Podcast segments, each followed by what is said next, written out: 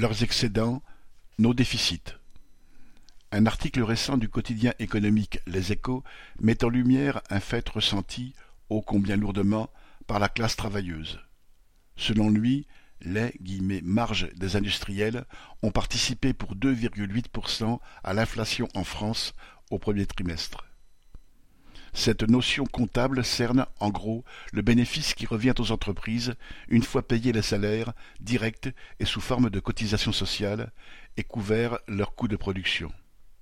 Ces marges plantureuses contribuent à la hausse des prix qui rongent les salaires, pensions et allocations, les seuls revenus de la majorité de ceux qui produisent tout dans la société.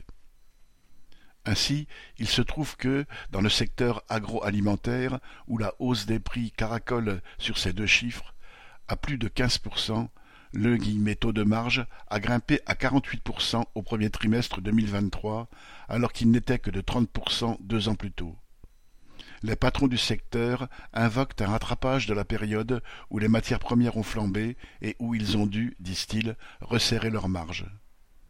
Mais l'exemple du groupe Avril, le sieur Puget, qui a vu augmenter son chiffre d'affaires de 32% et son excédent net de 45% est parlant.